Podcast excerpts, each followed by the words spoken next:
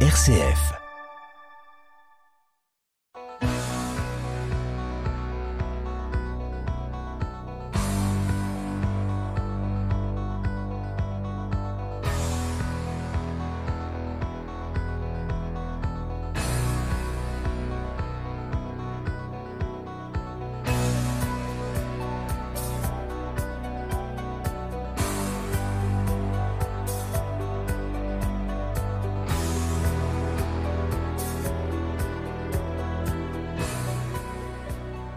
Bonjour à toutes, bonjour à tous. Euh, un plaisir, est-il besoin de le préciser, renouvelé de vous retrouver pour votre magazine? On est fait pour s'entendre, formule estivale, avec euh, une quatrième nouvelle policière qui s'intitulera La curiosité est un vilain défaut.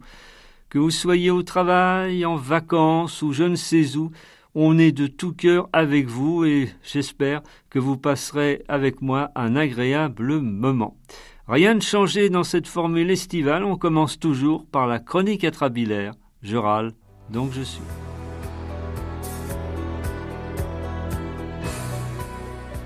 C'est proprement hallucinant. Plus Donald Trump croule sous les accusations judiciaires, plus son fan club s'agrandit aux États-Unis. Cela joue en victime, il n'a pas trop à forcer le trait avec ses gros sabots habituels pour convaincre d'hystériques aficionados guerre à cheval sur la morale politique. On le constate, une nouvelle fois, le complotisme gagne du terrain un peu partout sur la planète, et le populisme le plus niais, le dans le guidon démagogique, sans avoir besoin de produits de pan, a hélas de beaux jours devant lui, ne pédalant pas dans la semoule de ses plats indigestes, gagnant sur la ligne d'arrivée à tous les coups. On nous annonce par ailleurs pour 2024 un duel soporifique pour les élections américaines, Trump-Biden, le retour. Aussi ennuyeux qu'une soirée diapo chez les Dupont vous présentant leurs dernières vacances à Palavas-les-Flots. Tout semble figé dans le marbre, dans ce cimetière des éléphants où la Trump attitude essaiera de réveiller Sleeping Joe, une future élection camomille où chacun espère faire avaler à l'autre son bouillon de onze heures en balançant aux électeurs la soupe refroidie des précédentes élections. En parlant d'élections bien différentes, là, celle qui présida pendant longtemps le comité Miss France, Geneviève de Fontenay, s'en est allée, quittant notre vallée des larmes dans son sommeil à quatre-vingt-dix ans. Au fond, la dame au chapeau avait deux casquettes. L'une bonne enfant, gouailleuse, proche de la France profonde, avec un franc-parler salutaire, l'autre nettement plus rétrograde, figé en des temps très anciens sur le plan des mœurs, aux idées politiques surréalistes, passant de la camarade Arlette Laguillet au fasciste complotiste, nous y revoilà, Florian Philippot, dissident du Rassemblement national. On avait fini par l'évincer du comité Miss France, mais elle continuait à Serbe à refaire à sa façon le maillot des nouvelles Miss, un peu short côté idéologie. Malgré tout, on ne pouvait s'empêcher de la trouver sympathique en dépit de ses propos péremptoires. Elle faisait partie du paysage médiatique et elle manquera sur la photo. Privée de sa baguette de chef d'orchestre, pas sûr que Geneviève de Fontenay, fait du logis ou pas, ait troqué en femme d'action un fauteuil d'orchestre pour un canapé où l'on finit par somnoler à la Biden devant une centième rediffusion télévisuelle. Pourtant, si j'en crois cette récente péripétie, le canapé peut avoir sa propre vie, à la fois rocambolesque et anxiogène. J'en veux pour preuve cette affaire se déroulant en Australie, où, contrairement à ce que l'on prétend en France, le bas de laine n'est pas fatalement caché sous le matelas, même si l'intéressé est désormais dans de sales draps. Ainsi, on assiste en ce moment au pays du kangourou boxeur à la traque d'un canapé aussi recherché qu'un ennemi public numéro un, mettant KO son propriétaire, sans doute sous antidépresseur. George, retraité australien, ayant vendu son canapé, s'est en effet rappelé ensuite avoir caché dedans trente mille dollars australiens, soit plus de dix-huit mille euros. Saperlipopette, mazette, comme dirait Macron, entre deux quarante-neuf trois par procuration bordienne. Revenons sur les faits, chers amis. Georges, souhaitant réaménager son logement, se décida à se séparer de son vieux canapé encombrant et peu moderne. Lassé de ne pas trouver d'acheteur, le retraité australien le vendit alors à un magasin d'occasion aux pièces détachées, cédant trois pièces sur cinq, chargé de le revendre à son tour. L'homme avait gardé les deux autres pièces dans lesquelles il pensait avoir caché ses trente mille dollars d'économie.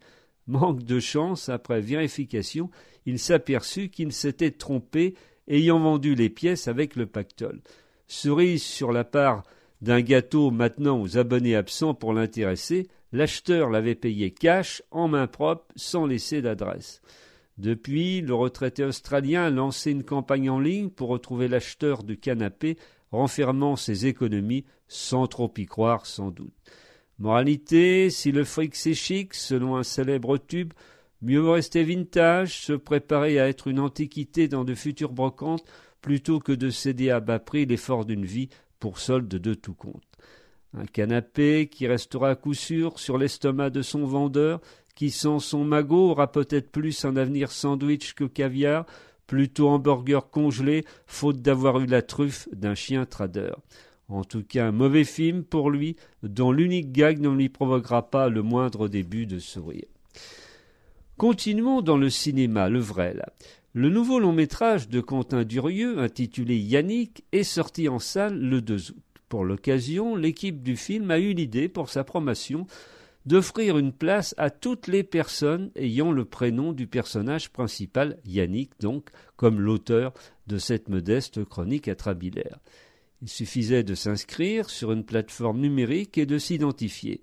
Ensuite, on recevait une invitation par mail à montrer avec sa carte d'identité à l'entrée de tous les cinémas diffusant le film, et ce uniquement pour la première semaine d'exploitation.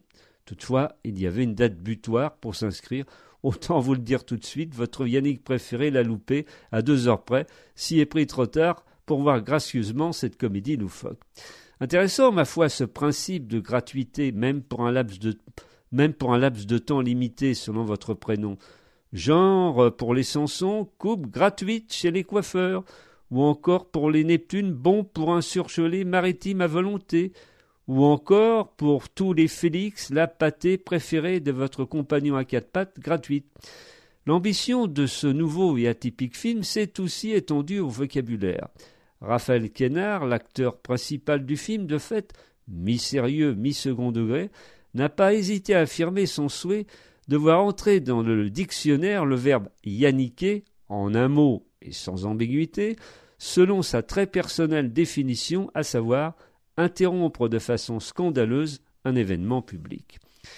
Les académiciens sont un peu lents à la détente, on le sait, moins verts que leurs habits prestigieux, moins épais que leurs accessoires symboliques. Alors pourquoi pas ne pas mettre en exergue ce fameux yanniqué entre deux siestes?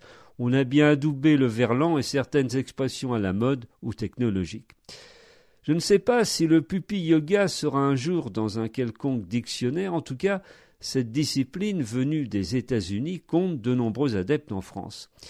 Il s'agit d'une expérience de détente, une démarche anti-stress.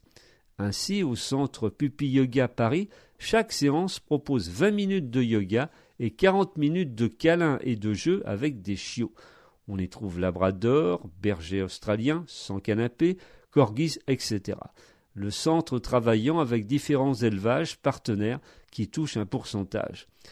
Les bébés chiens restent une demi-journée, quelques heures avant de repartir.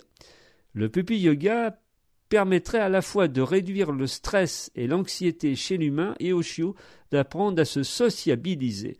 Un échange de bons procédés, quoi. Ces détracteurs voient dans le puppy yoga non pas une thérapie bien-être, mais un simple argument marketing. N'empêche, le centre affiche complet plusieurs semaines à l'avance avec des tarifs allant de 35 euros pour les adultes à 25 euros pour un enfant. Le rapport privilégié chien-humain permet peut-être à certaines personnes vulnérables de ne plus se sentir dévorées par une société molosse qui les muselle et les tient en laisse, ne les caressant plus dans le sens du poil depuis fort longtemps, se faisant l'écrou sur elles, trente millions d'amis pour oublier ses ennemis. Nous, on aime tous les animaux, même les drôles de zèbres du, politiquement correct, alternant toutefois coups de griffe et pattes de velours, C'est bien pour ça que l'on est fait pour s'entendre.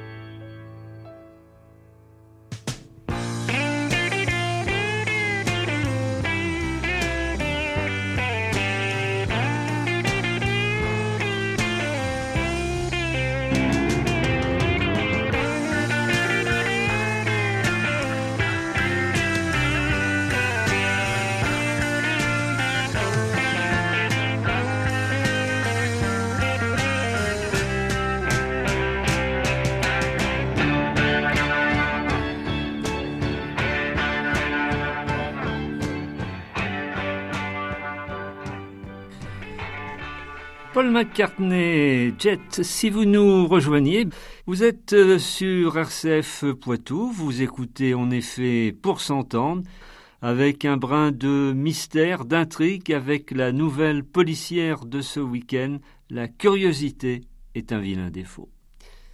Charlotte pestait, s'auto-rabrouait, râlait, rageait, pas de doute, la robe essayée faisait plus que la boudiner, elle avait pris au moins deux tailles depuis la dernière fois. Elle enleva la robe, en reprit une autre qui n'allait toujours pas, puis une autre et enfin une autre. La sixième fut la bonne, trois tailles au-dessus finalement. Elle remit avec difficulté son jean et son t-shirt. Elle était enfermée depuis un bon quart d'heure dans la cabine d'essayage de cette boutique de vêtements féminins où il avait ses habitudes en centre-ville. La patronne et unique vendeuse du lieu avait l'habitude de ces homériques et difficiles séances d'essayage. Charlotte avait quarante ans, était mariée, sans enfant, avec un pâtissier Alain, à croire que son prénom l'y prédestinait. Un très bon pâtissier, hélas, ce qui expliquait son tour de taille en perpétuelle inflation. La vérité, c'est que dans la vie, Charlotte s'ennuyait. Alors elle se vengeait sur les gâteaux. Oui, tout l'ennuyait, y compris son mari et leur magasin dont ils étaient propriétaires. Pendant un court temps, elle y avait été vendeuse pour faire des économies, mais ne supportant pas le contact des clients, elle avait laissé sa place à une vraie professionnelle, souriante et aimable, elle. Oui, un ennui, à vrai dire, à la fois prosaïque et existentiel, abyssal en tout cas, lui prenant la tête en permanence. Seul moment de consolation, les gâteaux d'ongles de son mari, et l'univers criminel à la fois dans la fiction, elle dévorait un polar par jour, et dans la réalité, avec des magazines écrits, des émissions de radio et de télé consacrées aux faits divers qu'elle avalait aussi avec boulimie. Il faut dire qu'elle était gâtée, on trouvait ces magazines en nombre de plus en plus pléthorique. Elle s'apprêtait à rouvrir le rideau de la cabine après avoir remis ses baskets, lorsqu'elle remarqua quelque chose dépassant légèrement le grand miroir comme un papier caché derrière. Elle tira le papier, il s'agissait de la copie d'une photo représentant en couleur une jeune femme d'une trentaine d'années, très brune, aux sourcils volontaires et au sourire étourdissant. Elle tourna machinalement la feuille et son cœur s'emballa. Au verso, en lettres capitales, écrit au feutre rouge sang ces quelques mots S'il vous plaît, au secours, sauvez-moi. En dessous, une flèche indiquait une adresse, un lieu-dit à la sortie de la ville. Charlotte voyait de quoi il s'agissait, une ancienne grande surface de meubles abandonnée dans la campagne depuis qu'elle avait fait faillite. Du coup, son agacement s'évapora. Charlotte devenait dès lors l'héroïne d'un thriller. Dieu que c'était excitant. Elle mit le papier dans sa poche, n'en dit rien à Agathe, la propriétaire des lieux. Elle paya sa nouvelle robe et rejoignit sa pâtisserie, salua à peine Alain, son mari, s'enferma dans sa chambre avec une religieuse au café, trois tartes aux fraises, deux Saint-Honoré, en attendant mieux. Elle se plongea dans un vieux replay de fait entrer l'accusé qu'elle avait découvert la taraudait. Pourquoi cet appel au secours dans la boutique? Agathe ne s'était donc aperçue de rien. Enquêtrice frustrée, elle le savait, elle allait aller dans cet endroit, elle aurait beau lutter, quel que soit le danger. L'antidote absolu à son ennui intrinsèque. Elle y risquerait peut-être sa peau, et alors? Elle n'avait pas d'enfant à charge, et Alain, dont elle avait de sérieux doutes sur la fidélité, se remettrait bien vite après le départ de son épouse acariate. Elle espérait simplement que l'au-delà serait moins ennuyeux que sa vie terrestre. De toute façon, ça pouvait pas être pire. En tant que pâtissier, Alain se levait au milieu de la nuit pour commettre ses futures œuvres.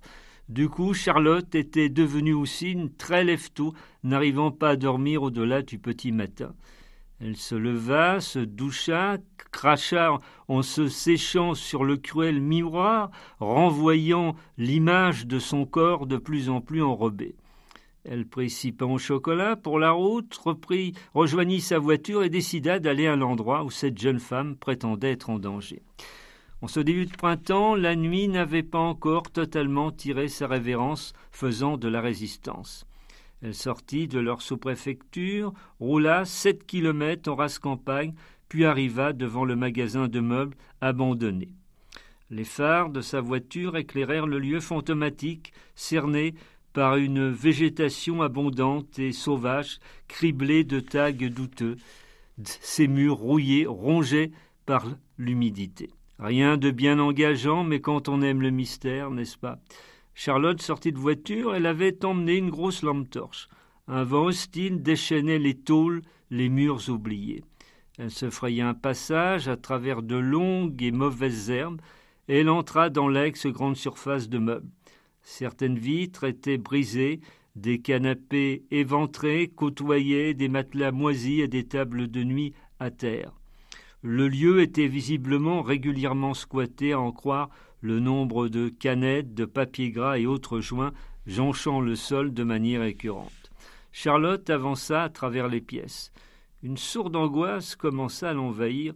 Elle se traita soudain d'idiote. Pourquoi se mettre ainsi en danger dans cette galerie mortifère?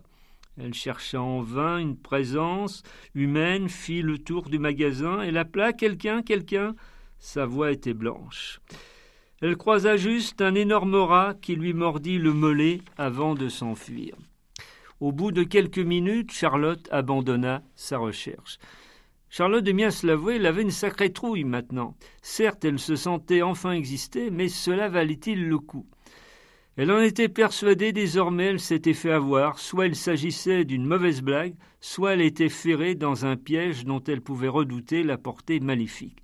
Et ce maudit vent qui faisait trembler les lieux, ces tables de salon cabossées, ces bureaux déformés, ces lampes éteintes qui semblaient la narguer, la provoquer du haut de leur immense abandon.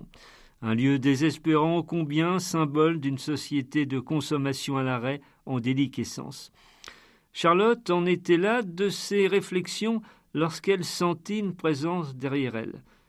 Elle n'eut pas le temps de se retourner, elle subit un violent choc à l'arrière de son crâne, elle s'écroula à terre, perdit conscience très vite. Lorsqu'elle se réveilla, elle était assise sur un canapé en cuir dont la mousse sortait, et pas seule. À côté d'elle, la femme de la photo, un poignard planté dans le corps, les yeux ouverts sur le néant, morte d'entre les mortes. Son sourire étourdissant remplacé par un rictus à la fois de douleur et de surprise. Charlotte hurla, se leva. Elle se trouvait maintenant dans une espèce d'arrière-pièce, d'ancien hangar peut-être, dont l'imposante porte était fermée. Elle se précipita, actionna la poignée, elle était désespérément verrouillée. Charlotte était maintenant prisonnière de ce lieu incongru avec le cadavre d'une personne dont elle était censée venir sauver la vie. Elle remarqua alors une grande enveloppe Kraft posée par terre. Elle l'ouvrit, elle y découvrit diverses clichés, photos, la montrant, plantant le couteau dans le cœur de l'inconnu de la cabine d'essayage. On avait profité de son inconscience forcée, de son sommeil, pour la mettre en scène, l'instrumentaliser. À n'en pas douter, ses empreintes étaient partout sur le couteau et le corps de la femme. Coupable, meurtrière idéale, désignée sans la moindre ambiguïté. Elle ne comprenait pas comment elle avait pu être aussi naïve. Bah si, ce maudit ennui qui l'envoyait dans des sphères incroyables pour le contrôler, cette envie désespérée d'exister. Son portable sonna dans la poche de son jean. Elle décrocha fébrile. Dans son brouillard intérieur, il lui sembla reconnaître la voix d'Agathe, la vendeuse de fringues. La voix féminine lui lança, après avoir éclaté d'un rire sadique, Votre curiosité vous a joué un sale tour, non? La curiosité est un vilain défaut. À votre âge, vous ne le savez pas encore, c'est désespérant. Puis on raccrocha. Charlotte entendit une voiture démarrer, elle se dirigea vers l'une des larges baies vitrées du lieu. Elle vit sa Twingo démarrer sous les chapeaux de roue. Elle était désormais prisonnière de ce drôle de lieu avec un encombrant cadavre, et ce cadavre, c'était censé être son œuvre.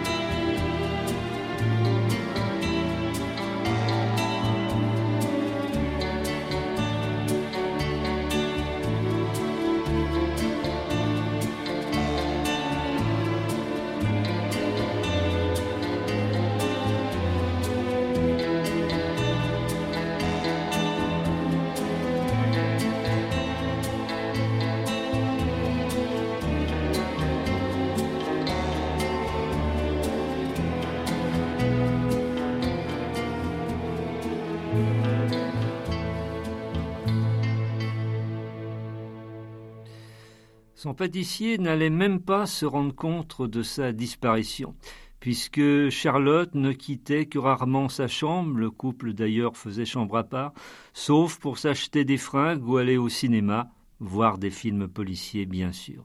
En outre, impossible de l'appeler. Alain refusait d'avoir un téléphone portable pour ne pas être dérangé et ne répondait jamais sur le fixe. En tête à tête avec le cadavre de la mystérieuse femme, Charlotte s'ennuya plus que jamais, mais d'une toute autre manière. Elle vit des heures narquoises et hostiles défiler devant elle.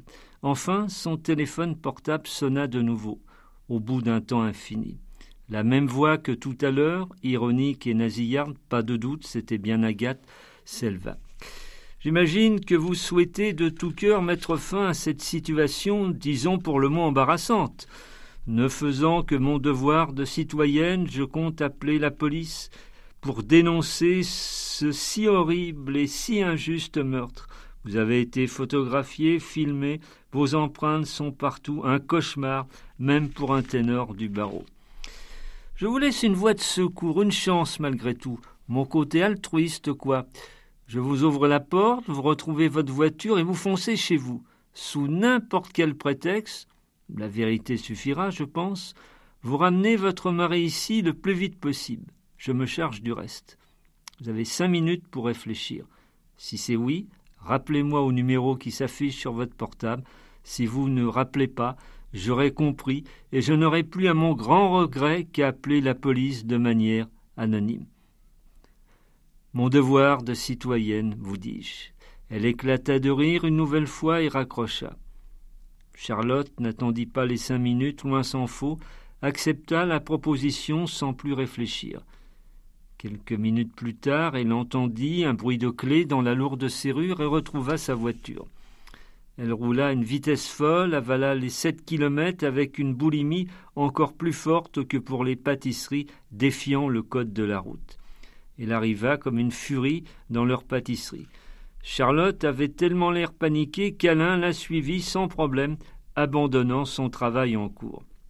Alain prit sa propre voiture et insista pour prendre le volant, Charlotte étant devenue un danger public par son intense fébrilité. Ils entrèrent bientôt dans l'ex-grande surface de meubles. Charlotte guida Alain jusqu'au hangar où Agathe, la vendeuse de vêtements, ouais, c'était bien elle, au téléphone, les attendait debout, à côté du cadavre, braquant un pistolet sur eux. Alain, en voyant Agathe, sembla plus impressionné et dérangé par sa présence que par le cadavre. Charlotte, je vous présente mon ex-amant, avoua Agathe en désignant Alain. Puis, regardant le cadavre, il m'a trompé avec cette femme que j'ai punie, comme vous voyez, à son tour de payer, lui. En fait, Charlotte, vous avez été l'instrument involontaire de ma vengeance. Figurez-vous qu'entre deux câlins, Alain se moquait de votre goût pour le mystère et les intrigues policières. Pas très classieux ni respectueux de son épouse, le pâtissier. Alors quand j'ai voulu me venger de lui, j'ai songé à ce trait de votre caractère. J'ai pris en douce la diablesse en photo dans un restaurant, et j'ai ensuite imaginé la mise en scène que vous connaissez. Si ça n'avait pas marché, j'aurais essayé autre chose, je n'étais pas pressé. Comment ai-je attiré cette femme, dont pour info le petit nom était Séverine, tout simplement en piratant la boîte mail d'Alain. J'ai donné rendez-vous dans la grande surface à l'abandon à Séverine en me faisant passer pour lui, la pauvre. Elle a dû croire rendez-vous galant exotique, encore une amatrice d'émotions fortes, si vous voyez ce que je veux dire. Je n'avais plus qu'à attendre. Je n'ai rien contre vous, Charlotte, notez-le bien, mais vous l'imaginez, vous êtes devenu un témoin très très gênant. Je vais donc vous tuer tous les deux. Je vais vous injecter à chacun un lent poison qui sonnera votre trépas dans deux heures très exactement. Je trouve ça plus amusant que d'utiliser ce flingue, mon côté Agatha Christie, vous me comprenez, chère Charlotte. Du coup, vous aurez le temps de discuter avec votre tendre pâtissier. Il vous narrera en détail ses errances et ses turpitudes. Cette dame, paix à son âme et moi, sommes loin d'être les seuls à avoir vagabondé dans le lit de son hôtel favori. Quand dort-il avec son boulot si prenant? C'est encore un autre mystère, un phénomène de la nature, vous dis-je. Vous demandera-t-il pardon? Mystère, mystère. Elle les fit asseoir, un tour de rôle sur le canapé, Elle sortit les deux seringues sous la menace du pistolet. Il ne pouvait en aucun cas refuser la piqûre. Agathe commença par Charlotte, piqua dans son bras gauche, libre sous son t-shirt, remonta ensuite la manche de la chemise du pâtissier. Elle leur injecta son venin, les yeux brillants, exorbités, le souffle court, quasi en extase, devant la réussite de ce double meurtre. Elle remit ses gants, essuya avec un chiffon ses ses empreintes et rangea les seringues dans une sacoche. On pensera peut-être à un double suicide, qui sait, s'exclama-t-elle. On s'apercevra très vite de votre disparition, c'est sûr, mais qui viendra vous chercher ici termina-t-elle. Je crains que ce soit votre dernière demeure. Elle les laissa, ferma la porte du hangar à clé. Charlotte du coup avait cessé de s'ennuyer, ce qui ne lui était pas arrivé depuis bien longtemps. Plus que la peur, c'était un dégoût absolu qui la submergeait envers son mari. Il n'avait rien compris à elle, pas plus qu'elle ne l'avait compris. Alain, lui, semblait prostré. Un silence pesant s'écoula, bon gré mal gré. La situation avait quelque chose de surréaliste. Un couple marié depuis douze ans qui n'avait plus rien à se dire alors qu'ils étaient aux portes de la mort. Charlotte regarda sa montre, déjà une demi-heure. Charlotte avait-elle peur de mourir? Pourquoi pas, du moment qu'elle ne s'ennuie plus jamais. Au bout d'une heure, Alain éleva soudain la voix. Charlotte, je voudrais te dire Tais-toi, meurs au moins dignement, je ne veux pas de tes mensonges sur la tête. Au fond, une vie, ça ressemblait à ce magasin de meubles à l'abandon, à ces canapés, à ces tables à manger, ces lits rongés par le temps et les intempéries. Au fil des ans, on se fissure de partout, on n'est plus vendable, on n'est plus bankable, et on vous sort manu militari du circuit, pareil pour un couple, pour le meilleur et pour le pire, surtout le pire. Charlotte regarda sa montre. Une heure dix découlait. Le temps tournait au ralenti. Pour l'instant, elle ne ressentait aucune douleur, aucune attaque du poison. Alain de même, perdu dans ses pensées. Leur corps à corps, leur rapprochement incongru était toutefois intolérable. Charlotte aurait tant souhaité mourir sans être à ses côtés après toutes ces perditions mortifères. Tout à coup, un énorme bruit retentit, comme un mini tremblement de terre. On pulvérisait notre porte, on bousculait notre meuble. Charlotte comprit très vite en voyant surgir un énorme sanglier derrière la porte vitrée. On était à deux doigts de la forêt et le magasin de meubles à l'abandon devait narguer tous ces animaux. Le sanglier, d'un coup de tête, fendit la porte en deux du hangar qui, les retenait prisonniers. Le sanglier passa devant eux en les ignorant ressortis dans un bruit d'enfer par une issue de secours. Ils étaient désormais libres. Charlotte eut très vite ce réflexe, dicté par la rancune, la haine, avant que son pâtissier de mari ne réagisse encore sous le choc. Non, lui non plus ne s'en sortirait pas, pas question de foncer à l'hôpital pour l'antidote. Elle s'empara d'un tabouret à qui il manquait un pied, le laissa tomber lourdement de toutes ses forces sur le crâne de sa supposée moitié. L'homme mourut sur le champ. Elle chercha dans sa veste ses clés de voiture, sortit du magasin, ouvrit le coffre, en sortit un jerrycan d'essence.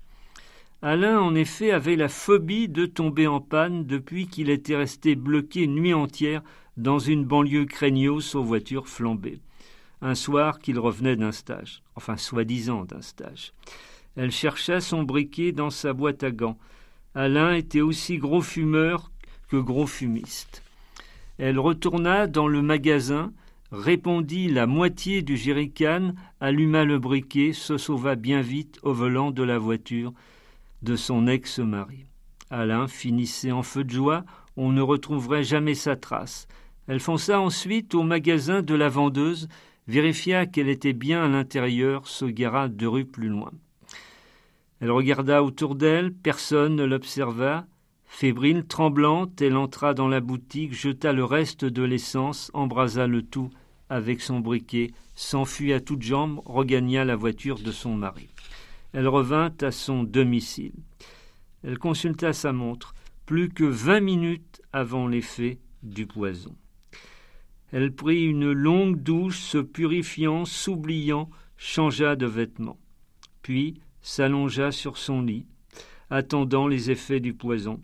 Oui, vraiment, la vie l'ennuyait trop, et elle partait avec le sentiment du devoir accompli. Avec un peu de chance, Charlotte aurait un article dans un magazine de faits divers, entre la disparition de son mari et de ses deux maîtresses et sa propre mort, par poison, volontaire ou non, c'était quand même vendeur, non? Sûrement un crime. Pensez, on n'a pas trouvé la seringue, on n'a pas retrouvé la seringue. Le grand public était friand de sordide, de sang la une depuis la nuit des temps, depuis les jeux du cirque. Charlotte sentit les premières attaques du poison. Son corps se paralysa peu à peu. Oui, la curiosité est un vilain défaut, mais tellement délicieux.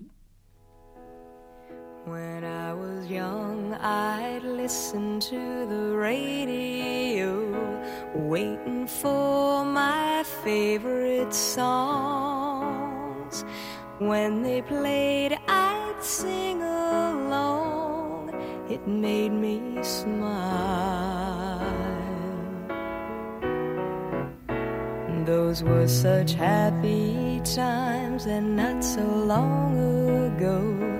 How I wondered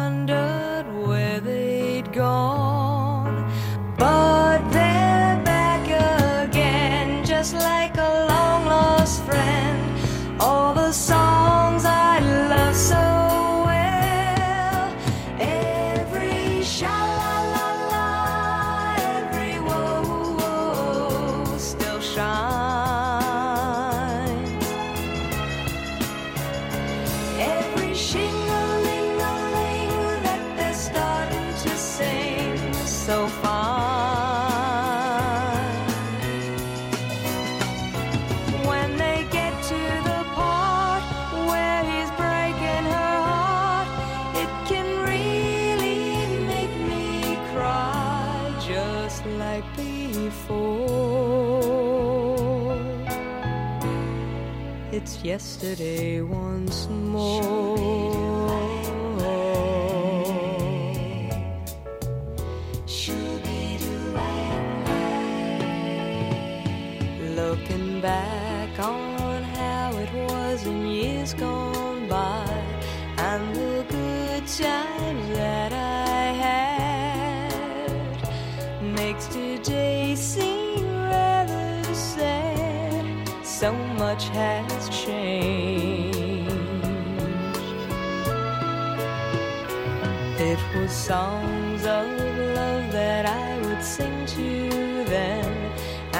admit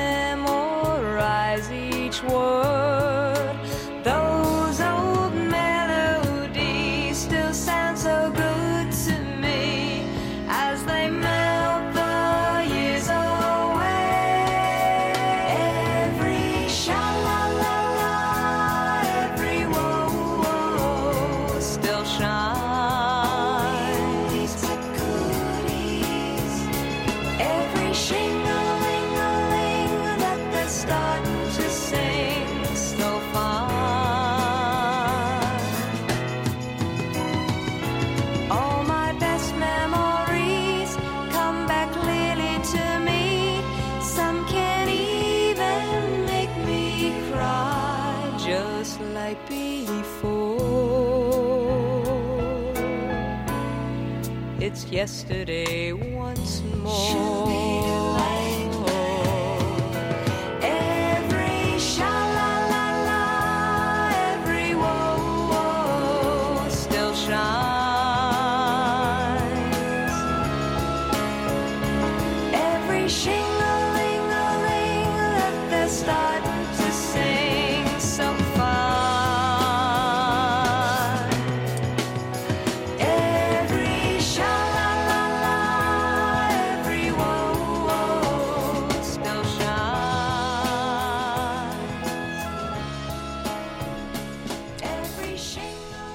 Yesterday Once More, les, les Carpenters, le, le frère et la sœur, Richard et Karen. Euh, pour illustrer cette euh, nouvelle policière, la curiosité est un vilain défaut. Eh bien, vous avez entendu euh, la, une célèbre musique des New Morricone, la musique du film mythique d'Henri Verneuil, Le clan des Siciliens. Il nous reste très peu de temps, mais on va quand même terminer en musique avec un petit peu de Céron, si vous le voulez bien.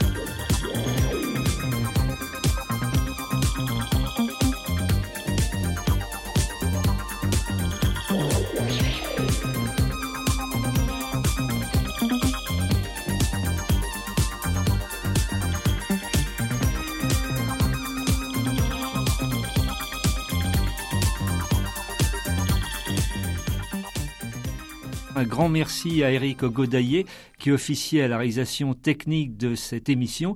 Merci de votre aimable écoute, chères auditrices, chers auditeurs. Et je réitère mes formules habituelles. Gardez la forme, faites le maximum de belles choses. Salut